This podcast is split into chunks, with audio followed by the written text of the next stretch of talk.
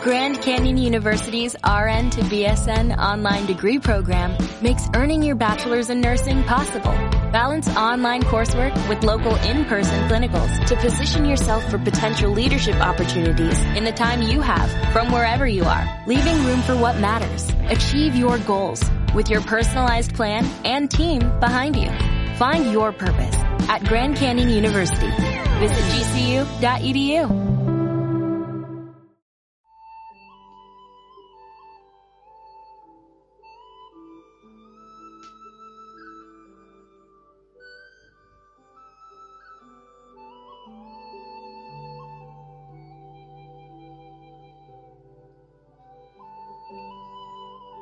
Buenos días, queridos amigos de Radio Viajera. Os saludamos una vez más desde el programa Marcos Planet, que hoy vamos a dedicar a la serie de bares de película.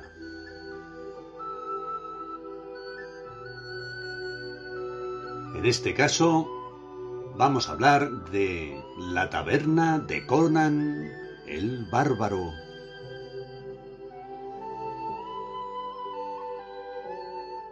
Continuamos aquí la serie Bares de Película ofreciendo un viaje al universo de Conan el Bárbaro, creado por el incomparable Robert E. Howard. Conan fue un guerrero nacido en un reino olvidado, Cimeria, en plena era Iboria, comprendida entre el hundimiento de la isla de Atlantis y los años de las migraciones de los hijos de Arias. Es una historia creada por el escritor tejano Robert E. Howard en el año 1932 y publicada en los años 30 del siglo pasado en forma de relatos en la icónica revista pulp Weird Tales. Os recordamos que una, esta denominación, una revista pulp, hace referencia a publicaciones baratas editadas eh, con escasa calidad de material, que fueron muy populares en los Estados Unidos desde 1896 hasta finales de la década de los 50. El término pulp deriva del papel de pulpa de madera barato en el que se imprimían las revistas, haciendo referencia a un formato de encuadernación en rústica, barato y de consumo popular.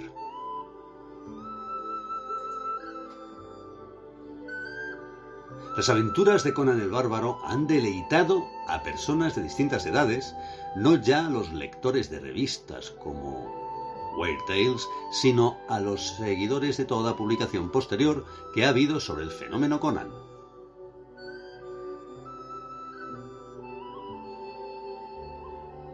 Y es que el universo de Conan es muy atractivo y envuelve su figura en una atmósfera de lucha y tenacidad por sobrevivir.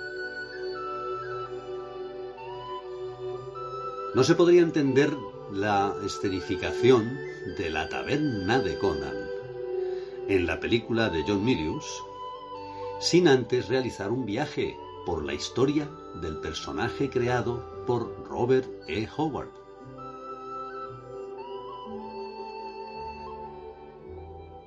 Hablamos de un héroe que procede del mundo del cómic, los relatos originales publicados por quienes ostentaron los derechos en distintas épocas, como Marvel Comics entre 1970 y 2000, o Dark Horse entre 2003 y 2018, habían sembrado el panorama del subgénero de espada y brujería con los elementos clave del universo de Conan y la edad Iboria.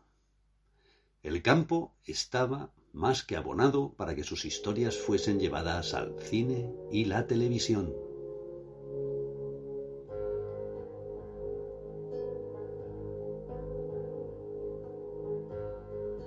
El creador de esta famosa historia de fantasía heroica, Robert Howard, no habría ni imaginado el éxito que alcanzaría su héroe norteño. Los subgéneros de espada y brujería y de la fantasía heroica pertenecen al género literario y artístico denominado fantástico, Y aquí es donde enmarcamos la obra de uno de los escritores más conocidos de este mundo mágico. El éxito estaba lejos de Howard allá por los primeros años 30, cuando publicaba sus relatos en Weird Tales, en la revista Pulp, donde compartía espacio con H.P. Lovecraft o Clark Aston Smith. Todos ellos eran miembros del llamado Círculo de Lovecraft, un movimiento literario de escritores pertenecientes a la llamada Weird Fiction y que por lo general publicaban en las revistas Pulp. La Weird Fiction es un subgénero de ficción originado a finales del siglo XIX y principios del XX y se puede decir que abarca desde historias de fantasmas hasta cuentos de lo más macabro. Traducido literalmente sería ficción extraña, weird fiction, que es una mezcla de mm, seres sobrenaturales, de historias de mitos, basadas en mitos, incluso temas científicos. Bueno, pues regresando al mundo de Conan, os diremos que Dark Horse, la editorial Dark Horse, Caballo Negro, o Caballo Oscuro, dio vida a grandes series del cómic Conan.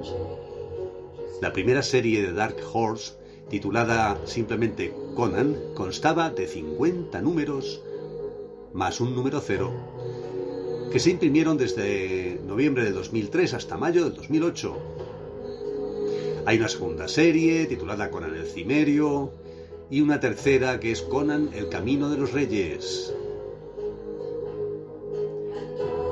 Y esta finalizó en enero del 2012. En España a la serie Conan el Bárbaro le siguió La Espada Salvaje de Conan, añadiéndose ambas algunos números especiales. El cimerio desembarcó en España en 1972 y fue publicado a través de la hoy desaparecida editorial Vértice, pasando en 1982 a Planeta Forum y continuando con Planeta hasta el año 2019. En marzo de 2019, el aventurero Conan, como nómada que es, fue adquirido por Panini, editorial que cuenta con los derechos para publicar los cómics de Marvel en España.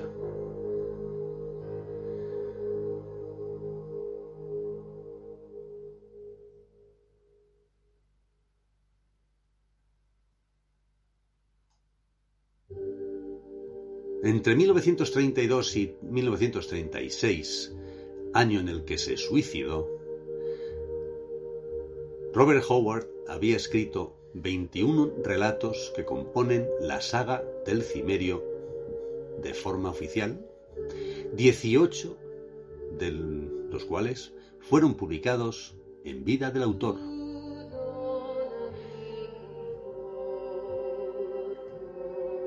Ocho escritos más de Robert Howard, desde solamente fragmentos y esbozos hasta manuscritos completos, han desaparecido entre los papeles de Howard a partir del año 1950. Robert dejó además varios borradores inacabados que fueron terminados por Lynn Carter y L. Sprague de Camp.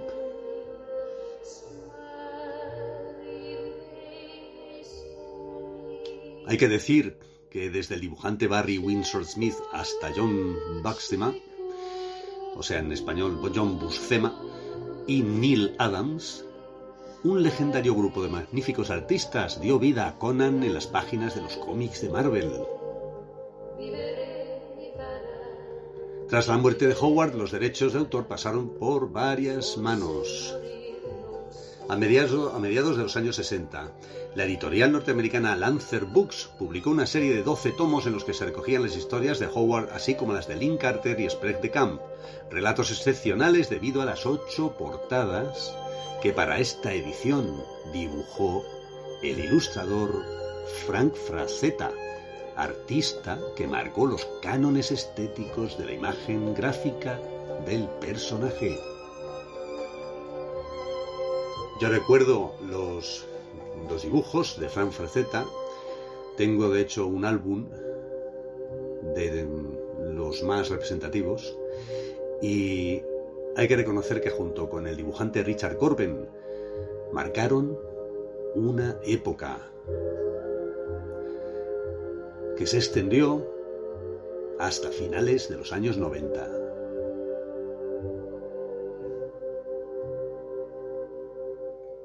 Os estamos, os estamos contando cosas para entrar en situación de quién era el personaje Conan, quién era el autor de las historias y cómo surgió el personaje en los cómics con fama internacional. Todo ello para terminar iniciando los comentarios sobre la taberna de Conan el Bárbaro, porque os recuerdo que estamos dentro de la serie Bares de Película. En 1970, Marvel comenzó a publicar los cómics del personaje, adaptó los relatos de Robert Howard con aceptable fidelidad gracias al guionista Roy Thomas y con la colaboración del dibujante Barry Windsor Smith. Barry fue reemplazado poco después por el genial John Buscema o John Buscema mientras que Roy Thomas siguió escribiendo para la saga Conan durante muchos años. Buscema, John Buscema, el dibujante, yo diría número uno, del personaje que dibujaba a Plumilla en blanco y negro, es bien conocido por su participación en las series clásicas de Avengers, Los Vengadores, y de Silver Surfer del universo Marvel, traducido en Surfero de Plata.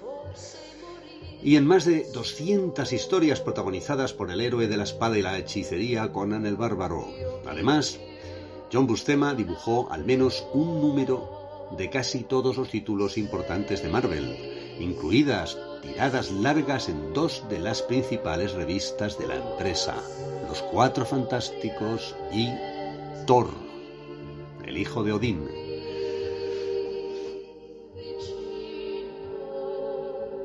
Ah, aquellos dibujantes de leyenda, como Barry Windsor Smith, que fue dibujante principal durante los primeros años de la serie Conan el Bárbaro, en los que Barry recibió influencias de artistas prerrafaelistas como Edward Burne Jones o Dante Gabriel Rossetti. Las historias cortas tituladas Clavos Rojos, La Torre del Elefante o La hija del gigante helado, todas ellas de Robert Howard, encumbrarían al dibujante Barry Windsor Smith por su preciosismo y originalidad. Entre todos los dibujantes, John Buscema fue de los más sobresalientes, pero tenemos que reconocer, cómo no, el mérito de los dibujos épicos del filipino Ernie Chan, quien consiguió para muchos la mejor estética del bárbaro.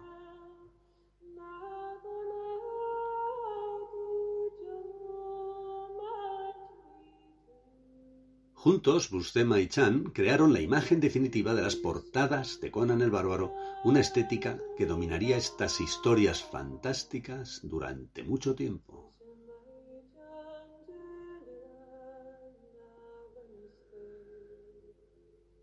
Chan, Tony de Zúñiga y Alberto Alcalá fueron dibujantes de origen filipino que dejaron una profunda huella en la historia tebeística de Conan el Cimerio, trabajando para DC Comics y para la Marvel. Ernie Chan dibujaba superhéroes en los subgéneros de terror, el género bélico y sobre todo el de la espada y brujería.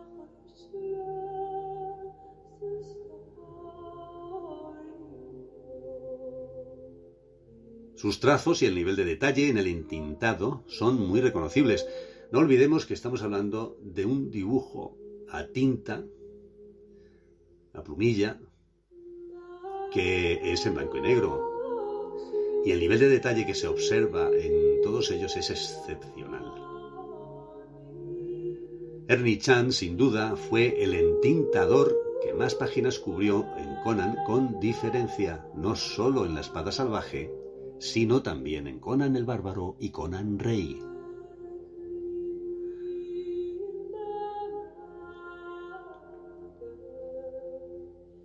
Por su parte, el también filipino Alfredo Alcalá, barroco y detallista hasta el extremo, fallecido en abril del año 2000, nos ha dejado muestras inequívocas del enorme talento que poseía.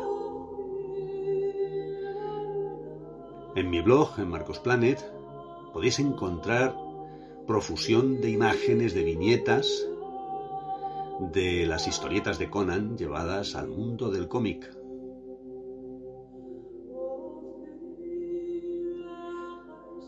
En el caso concreto de Alfredo Alcalá destaca su entintado de los dibujos de John Buscema para el relato de Howard La Torre del Elefante,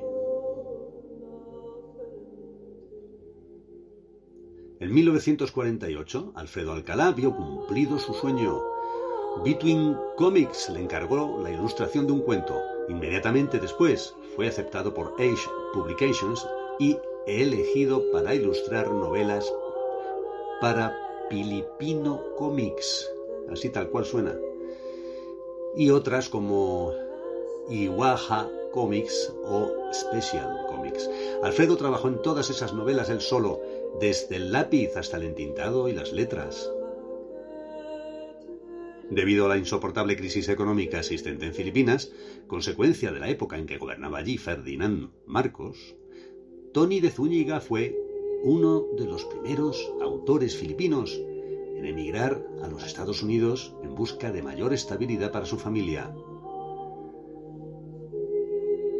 Ya vemos que tanto Alfredo Alcalá como Tony de Zúñiga y otros de los que iremos hablando, dibujantes de gran talento, acabaron trabajando para las grandes del cómic en Estados Unidos.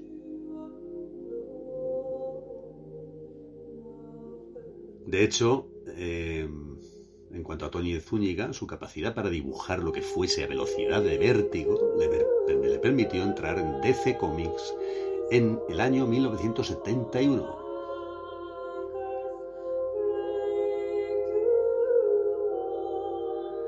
Tony de Zúñiga dibujó personajes como Blade el cazador de vampiros, Morbius, que ahora está de moda, se ha estrenado en cine, Hulk, Drácula, Thor o The Punisher, el castigador. Fue el primer artista de cómics filipino que trabajó en una editorial estadounidense y permitió que muchos otros artistas de su país entraran en la industria internacional de los dibujantes de cómics. En la etapa Marvel, Tony, de Zúñiga destacó como uno de los mejores entintadores. Sus colaboraciones con John Buscema en Doc Savage, Thor y La espada salvaje de Conan muestran fielmente esa calidad.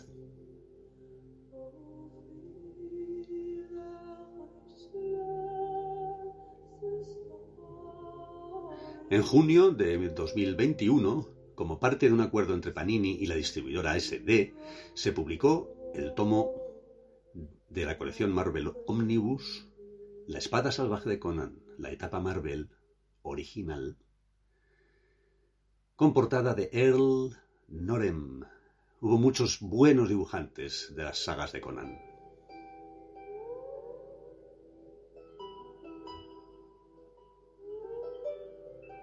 Continuando con estos dibujantes ilustres, hablaremos sobre el también filipino Néstor Redondo, que aportó su peculiar estilo como artista de cubiertas. En marcosplanet.blog tenéis ejemplos de excelentes cubiertas a todo color.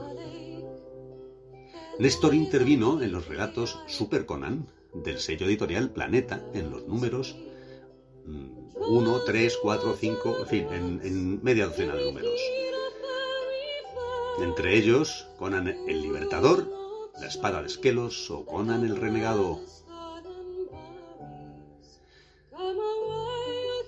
Otro dibujante filipino inolvidable, Rudy Nebres. DC Comics reclutó en 1971 a Rudy Nebres, quien inició así su colaboración con la industria del cómic americana.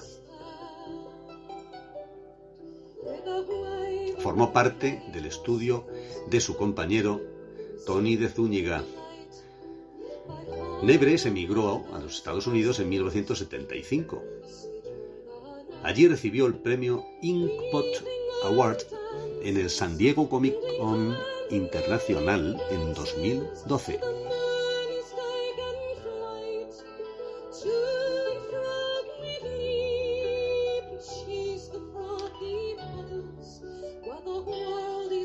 John Buscema citó a Nebres como su entintador favorito y Neil Adams ha dicho que Nebres pone mejores líneas en la página que cualquier artista o entintador. Y dejamos para el final a Richard Corben, ilustrísimo buque insignia a nivel internacional del género fantástico de los 80 en particular, cuya huella fue imborrable y a quien dedicaré un monográfico en breve. En el blog de Marcos Planet os dejo una de sus joyas en blanco y negro, incluida en el ejemplar titulado La hija del gigante helado.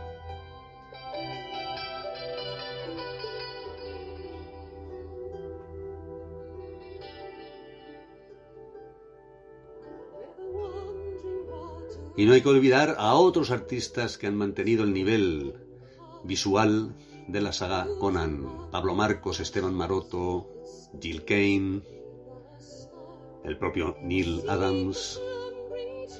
Los ambientes que el autor de la saga Robert Howard creó en los años 30 del siglo pasado para narrar las aventuras del cimerio han dado lugar a una iconografía que, como se puede ver en estas imágenes del blog que os he comentado, nos traslada a un universo distinto, a la edad Iboria.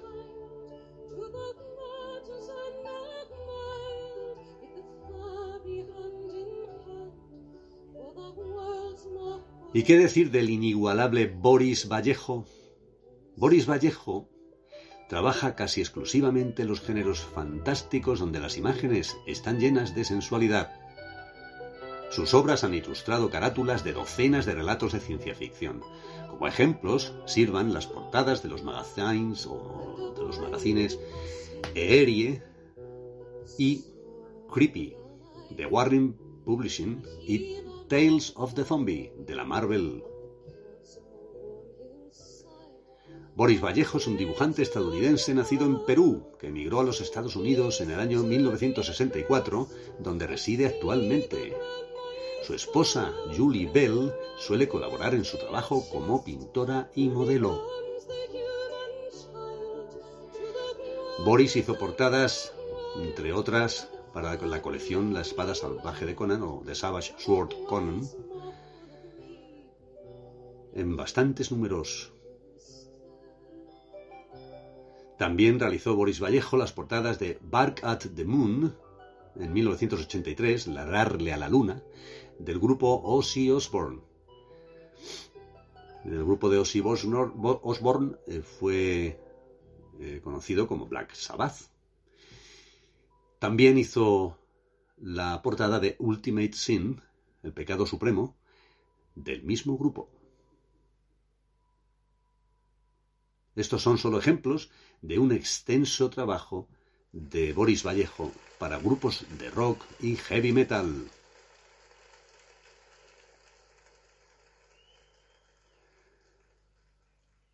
Vallejo presta especial atención a los detalles de los personajes gracias a sus conocimientos de anatomía debido a sus estudios de medicina y a su devoción hacia los temas mitológicos junto con el culto al cuerpo. El estilo de Boris Vallejo es de un expresionismo abstracto, cine independiente, moda bizarra. Todo ello estaba en ebullición en la ciudad de Nueva York de finales de los 60 y fueron factores decisivos en la obra de Boris, uno de los grandes ilustradores de Conan el Bárbaro, el Bárbaro y de la revista Eirie.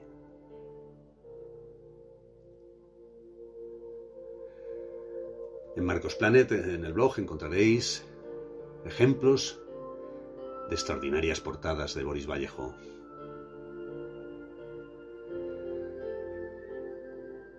¿Y qué podemos exaltar de la figura del ilustre dibujante Frank Frazetta? Pues todo. Frazetta es un maestro del arte fantástico conocido por su trabajo como ilustrador en los cómics, libros en rústica, pinturas, carteles, carátulas de vinilos y otros medios. A menudo se le reconoce como el padrino del arte fantástico y uno de los ilustradores más relevantes del siglo XX. Su obra también fue la base de un documental en el año 2003 titulado Painting with Fire, Pintando con Fuego. Fraceta fue incluido en los siguientes salones de la fama de la industria del cómic. El Will Eisner Comic, el Kirby Jack, la Sociedad de Ilustradores, el Salón de la Fama de la Ciencia Ficción y la Fantasía, y además fue galardonado con el Premio a la Trayectoria de la Convención Mundial de Fantasía.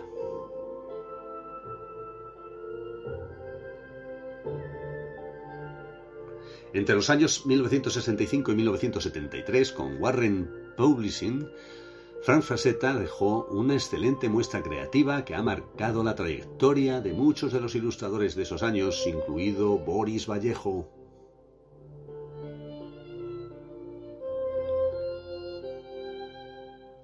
Hay un dibujo de Boris que, bueno, mejor que lo veáis en Marcos Planet.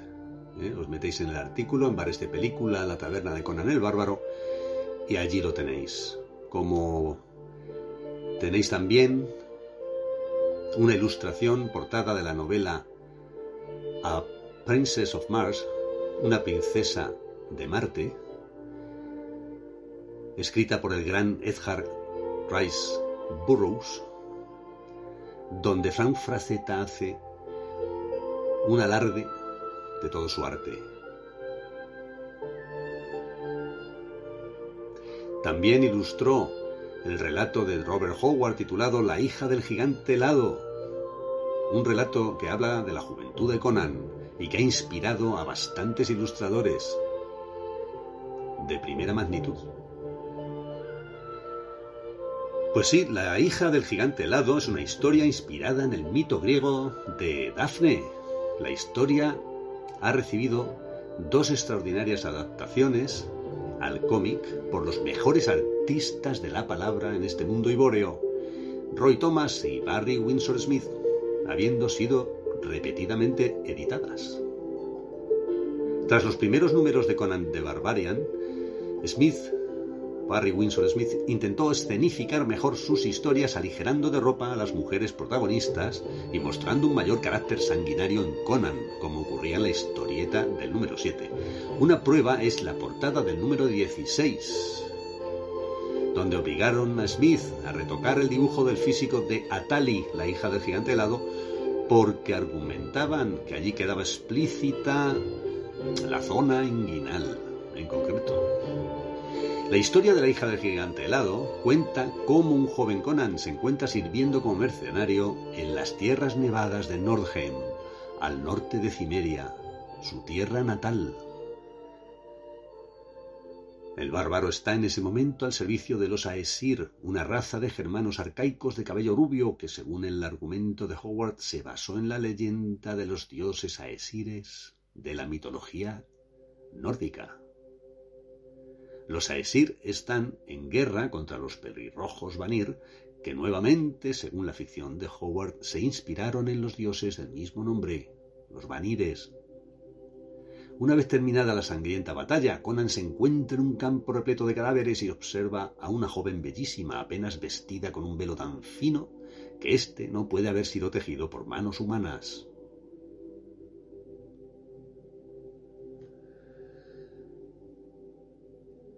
Aquí um, os traemos un extracto de La hija del gigante helado, una princesa de una belleza sobrenatural que despierta la lujuria en Conan.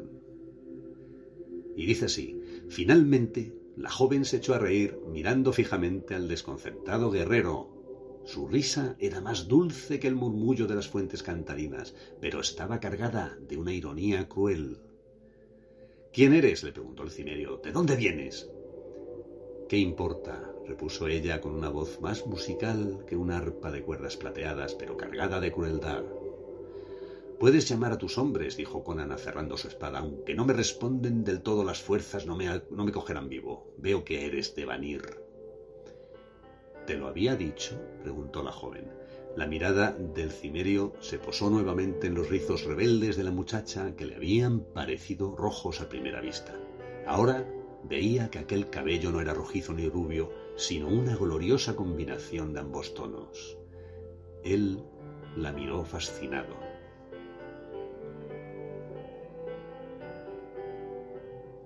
La primera adaptación en cómic de este relato, de la hija del gigante helado, fue la que Marvel Comics publicó con el mismo título, The Frost Giant's Daughter, en mayo de 1971 en el número uno de la colección Savage Tales, Historias Salvajes, con guion de Roy Thomas y dibujos de Barry Windsor Smith.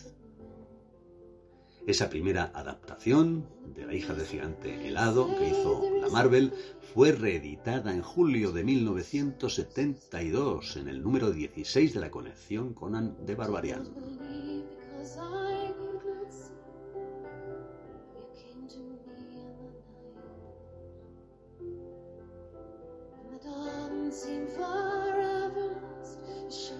En el blog Marcos Planet os hablo también de Ken Kelly y su relación con Fran Frazetta, el extraordinario dibujante, y con el heavy metal. Ken Kelly es el sobrino de la esposa de Fran Frazetta, de Eleanor, cuyo apellido de soltera era Kelly. Al principio de su trayectoria artística, Ken Kelly estudiaba las pinturas que Frank Frazetta guardaba en su estudio. A lo largo de la década de los 70, fue uno de los artistas de portada más destacados en las revistas de Warren Publishing, Creepy y Erie.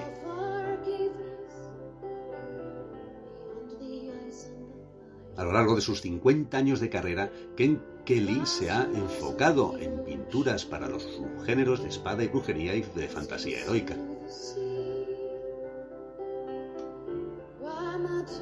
En España tenemos un ejemplo de un extraordinario dibujante llamado Manuel Pérez San Julián.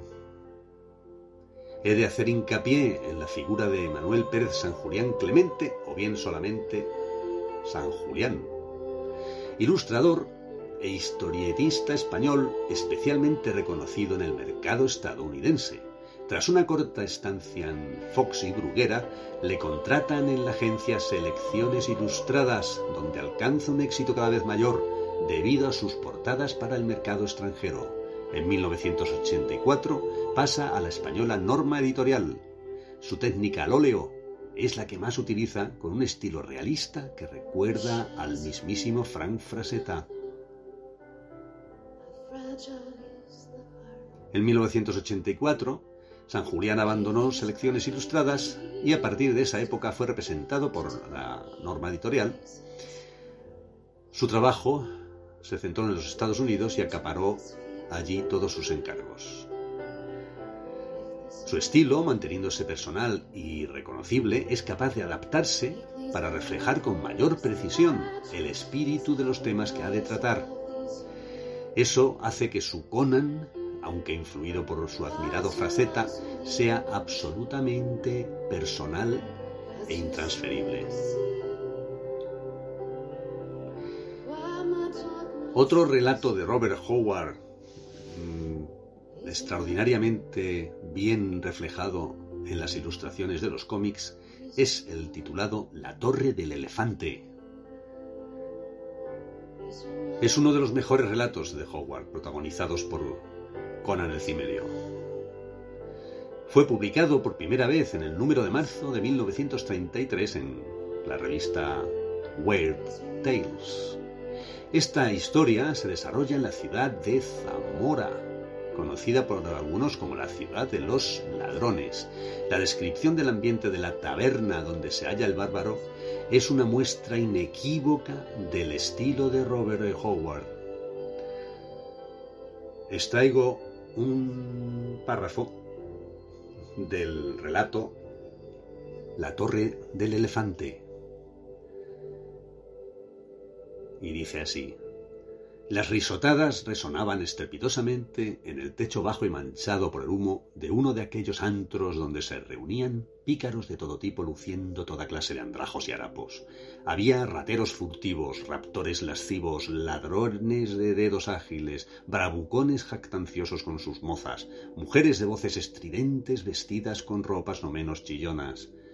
Los bribones del lugar eran mayoría, zamorios de piel oscura y ojos negros, con dagas en sus cintos y astucia en los corazones.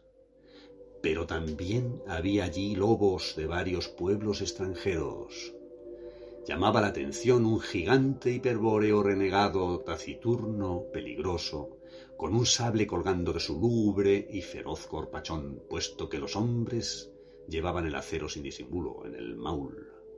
Había también un falsificador shemita, de nariz ganchuda y rizada barba de color negro azulado. Un poco más allá, una moza britunia de mirada descarada, sentada sobre las rodillas de un hombre de Gunderland, de cabello leonado, podía apreciarse en medio de la semipenumbra. Se trataba de un mercenario errante, un desertor de algún ejército derrotado. En la Torre del Elefante se cuenta que un joven Conan está bebiendo en una taberna cuando oye por casualidad cómo alguien habla sobre una fabulosa joya llamada el corazón del elefante. La joya está custodiada en la torre del mismo nombre por un malvado brujo llamado Yara, cuando Conan intenta obtener más datos del informante, se produce una pelea. Una vela es derribada, hundiendo la taberna en la oscuridad. En la confusión resultante, Conan mata al informante y escapa por las calles de la ciudad. La torre brilla a la luz de las estrellas por las joyas incrustadas en ella. Con su inicio trepidante, la asfixiante atmósfera que envuelve la fortaleza, las dificultades para escalar la torre enjollada, una semblanza mística sobre el origen del universo narrada por el prisionero, la sorprendente revelación del conflicto sobrenatural y su final confieren a la Torre del Elefante una categoría de obra maestra del género fantástico. En el blog en Marcos Planet os dejo una ilustración de Stephen Fabian en su Conan Tower of the Elephant portfolio, una escena sobre una de las mejores historias de Howard. De hecho, este relato permanece en el candelero desde hace 90 años. La Torre del Elefante fue el cuarto cuento de Conan escrito por Howard y el tercero que logró ser publicado en marzo de 1933 en Weird Tales. Hablemos a continuación del perfil de Conan el Bárbaro. Hijo de un herrero de las escarpadas montañas de Cimeria, Conan nació en un campo de batalla. Según la versión de la película dirigida por John Milius, el bárbaro es privado de la compañía de sus padres asesinados por Tal Sadum, un líder militar que más tarde consigue ser reconocido como sumo sacerdote del culto al dios serpiente.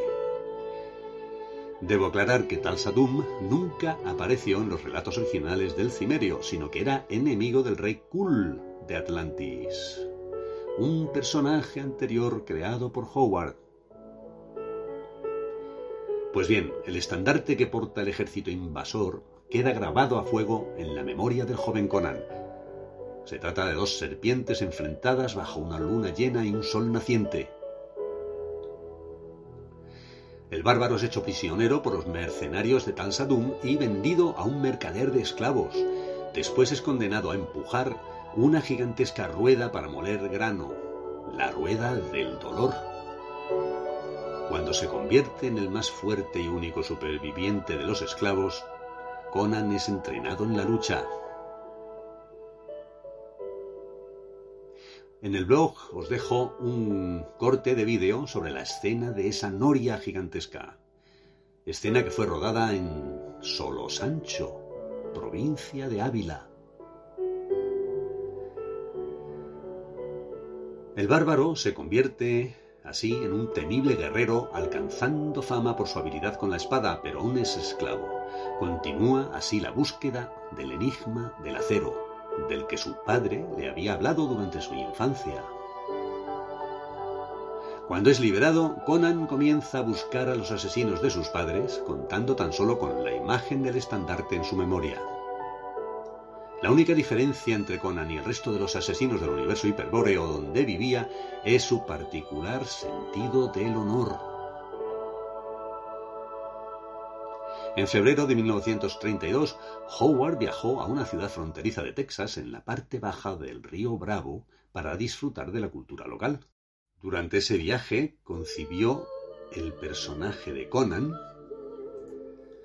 y escribió un poema que tituló Cimeria. Hay varias hipótesis sobre lo que pudo inspirar a Howard el nombre de Cimeria, el lugar donde nació Conan. La más aceptada, por obvia, proviene de los cimerios, un pueblo indoeuropeo originario del país de Aquilonia, que atacó a los reinos del llamado creciente fértil en torno al siglo VIII a.C.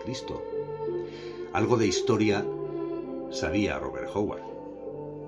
En el universo iborio creado por Robert, Aquilonia es un país compuesto por las regiones que se ven en el mapa que os eh, adjuntamos en el blog, en Marcos Planet. Cimeria está situada al norte, en el borde más hacia el norte de dicho mapa. Los cimerios eran antiguos nómadas ecuestres que, según el historiador griego Heródoto, siglo V a.C., habitaban originariamente en la región norte del Cáucaso y del Mar Negro entre el siglo VIII y el VII a.C. Ante todo, recordar que Conan de Cimeria fue el sucesor de un personaje anterior de Robert Howard llamado Kul de Atlantis. Las historias del rey Kul también fueron llevadas al cómic y aquí en España se publicaron a mediados de los 80.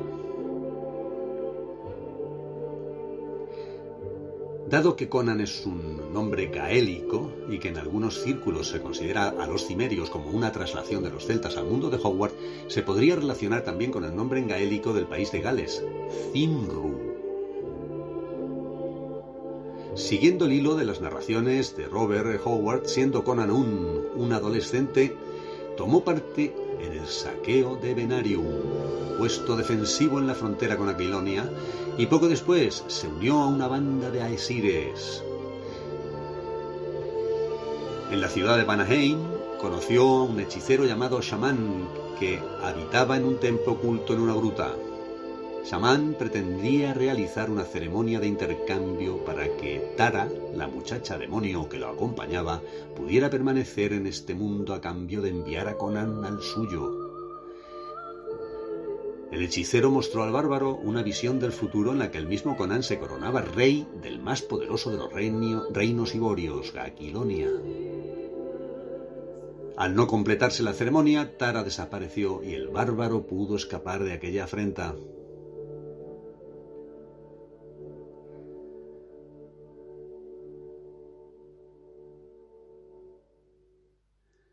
Hay aquí un, párrafo que me gustaría leeros, extraído de El Fénix en la Espada, de Robert Howard. La habitación era amplia y vistosa, con ricos tapices sobre las paredes, mullidas alfombras sobre el suelo de marfil y un alto techo adornado con tallas de plata. Detrás de un escritorio de marfil incrustado en oro había un hombre de hombros anchos y piel bronceada que no parecía estar en consonancia con aquel lujoso aposento. Pertenecía más bien al sol y a los vientos de la montaña. Hasta el menor movimiento revelaba unos músculos de acero y una mente aguda, así como la coordinación propia del hombre nacido para el combate. No había nada pausado ni moderado en sus acciones. O estaba completamente quieto, inmóvil como una estatua de bronce, o en continuo movimiento, pero no con las sacudidas espasmódicas de unos nervios en tensión, sino con la rapidez de un felino que nublaba la vista de quien intentara seguir sus movimientos. El Fénix en la espada, de Robert Howard, publicado en Weird Tales en diciembre de 1932, fue el primer relato sobre el bárbaro y en él se relataba su coronación. De hecho, en sus aventuras épicas, Conan es pirata, vagabundo, soldado de fortuna, ladrón, bucanero, usurpador, pero también rey. La forma de entender la vida de este personaje procede de la propia visión de Robert, inspirada en el pensamiento de la gente rural del oeste americano, donde Robert nació y vivió. Una tierra salvaje, llena de justicieros que rozaban los límites de la ley. Durante varios años, Conan vivió una inestable existencia como ladrón en el reino de Zamora, principalmente en las ciudades de Shadizar la Perversa y Arenjun, la ciudad de los ladrones, capital de Zamora. Se cree que este reino se refiere a la Zamora española, pero podría ser el equivalente a las tierras de los romaníes, cíngaros o gitanos de los reinos medios de la India, o podía pertenecer a la propia Rumanía. En este periodo, Conan combatió contra hechiceros, hombres de toda condición, demonios, zombis, monstruos y seres de toda clase. Las historias de Conan pueden clasificarse, como dijimos al principio, dentro de los subgéneros literarios o artísticos denominados espada y brujería y fantasía heroica. El antihéroe Conan se enfrenta en bastantes ocasiones a los dioses demonios que habitan su mundo, a pesar de su franco temor a lo sobrenatural. Esto deriva de su herencia cultural, pero no rechaza pactar en algunas ocasiones con algún hechicero o sacerdote que demuestre para el bárbaro una actitud justa. Crom es el dios de los cimerios, a quien ninguno de ellos reza, pero creen que concede voluntad y fuerza al ser humano. Ninguna otra ayuda puede esperarse de Crom, ni en el mundo de los vivos ni en el de los muertos.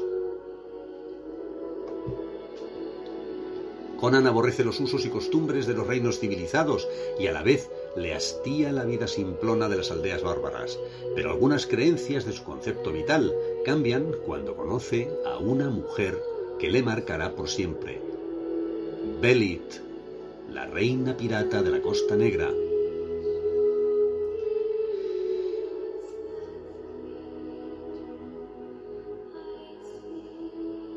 Bien, pues os termino en breve hablando del rodaje del film Conan el Bárbaro de John Milius. En el presente año 2022 se cumplen 40 años de su estreno. En enero de 1981 el equipo de rodaje aterrizaba en España, que es donde se rodó íntegramente la película. Trabajaron dos meses en Almería en las dunas de Cabo de Gata en concreto, donde grabaron la escena de la crucifixión de Conan en el árbol del infortunio. Otros lugares de filmación en Almería fueron Rambla,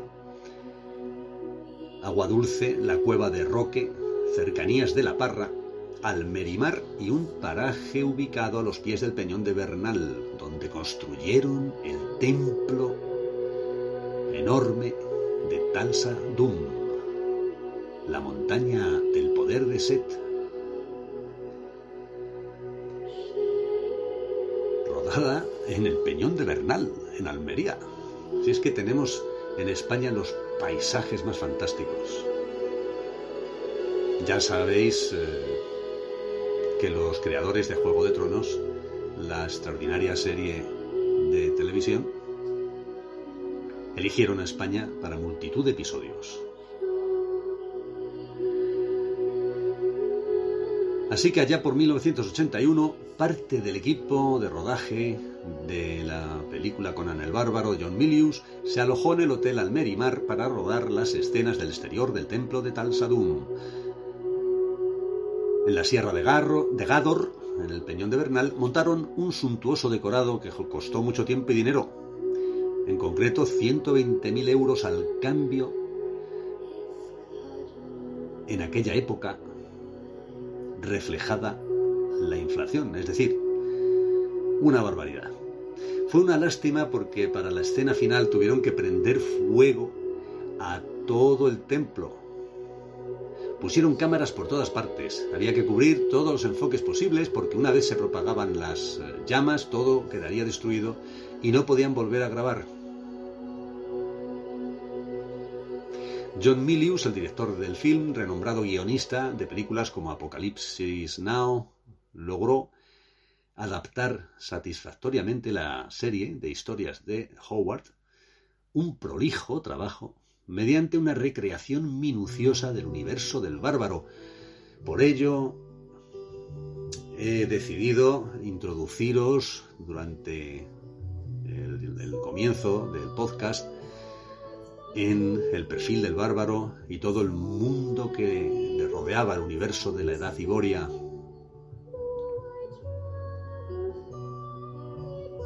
La épica del film de Conan el Bárbaro, acompañada por la memorable banda sonora de Basil Poledouris y de una excelente fotografía, obraron el éxito. El acierto se extendió a la elección del protagonista, Arnold Schwarzenegger, nacido en Graz, Austria, en 1947. Arnold estaba destinado a ser el intérprete que daría vida al héroe. Una curiosidad digna de tener en cuenta es que en el guion participa nada menos que Oliver Stone. Casi todos recordaréis sus obras como Platoon, Wall Street o JFK, entre otras muchas. Con un presupuesto de 20 millones de dólares, Conan el Bárbaro fue producida por Dino de Laurentiis, constituyendo un auténtico éxito de público en 1982 a escala planetaria, recaudando más de 68 millones de dólares. Estamos hablando de hace 40 años. Como apunté al principio, la totalidad del rodaje de Conan el Bárbaro se desarrolló en España. El poblado invadido por las hordas de Tal Sadum se construyó en la ladera norte del puerto de Navacerrada, en Madrid. Ávila, Almería, Segovia o Cuenca fueron algunos de los escenarios elegidos como fondo representativo de este universo de la fantasía heroica. La dirección artística supuso todo un éxito, contando con los decorados más minuciosos, tanto las aldeas como la Torre de la Serpiente o el Templo de Tal Sadum son un auténtico alarde de imágenes evocadoras del cómic original.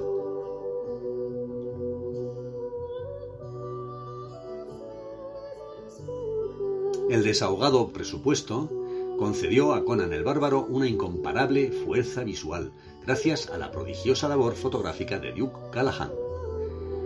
La épica banda sonora de Basil Poledouris, que incluye piezas operísticas y coros, acentúa de manera muy acertada el grado de dramatismo épico de esta historia adaptada de los relatos del maestro Howard. Y para finalizar, cómo no, os hablaré de la taberna de Conan el Bárbaro, es decir, la cartuja de Talamanca del Jarama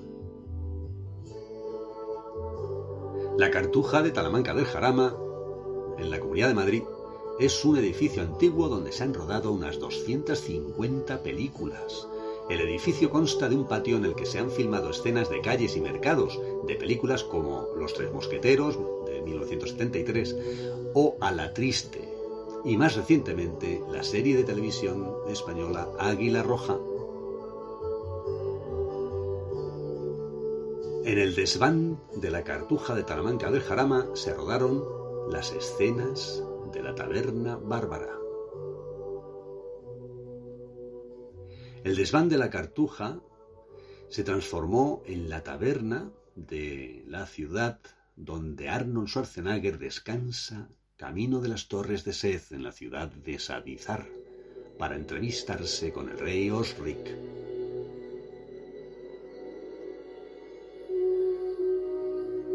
Schwarzenegger aparece en el blog en Marcos Planet en una fotografía de la Universal con Sandal Bergman.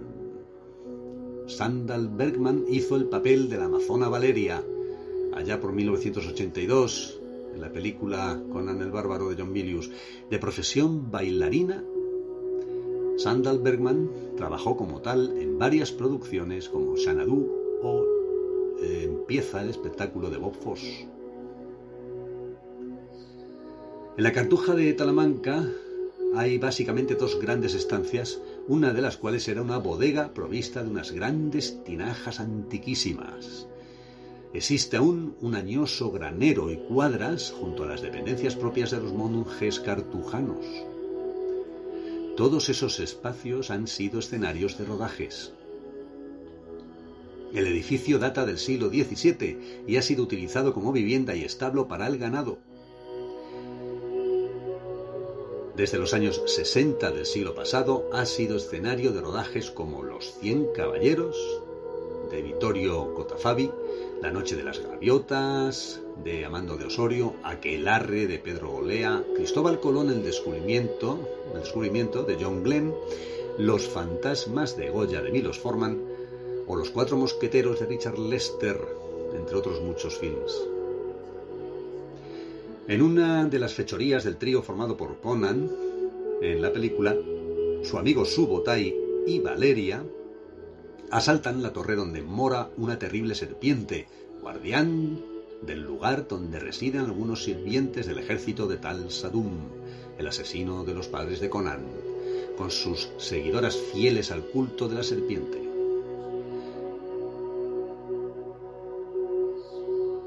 Para poder saquear las riquezas ocultas en dicha torre, Conan y sus amigos asesinan al enorme reptil. Poco más tarde, los protagonistas son llevados ante el rey Osric para responder por sus actos en la torre.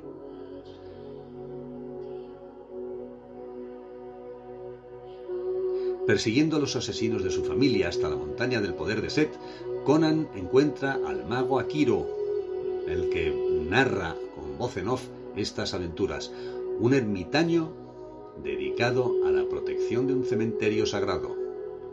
El cimerio muestra respeto hacia una de las estatuas del cementerio y enseguida congenia con el mago. Este personaje fue interpretado por Makoto Iwamatsu, popularmente conocido como Mako. Bueno, pues aquí termino con esta exposición sobre el universo iborio, creado por el escritor tejano Robert de Howard en cuyos relatos se inspiraron ilustres guionistas y dibujantes de cómics para dar paso a una joya del cine de fantasía. La taberna de Conan refleja mucho de la esencia de ese mundo imaginario donde se dan cita magos buenos y malos, guerreros sanguinarios y ladrones. En un próximo podcast hablaré sobre nuevas curiosidades del universo del bárbaro. Hasta la próxima amigos.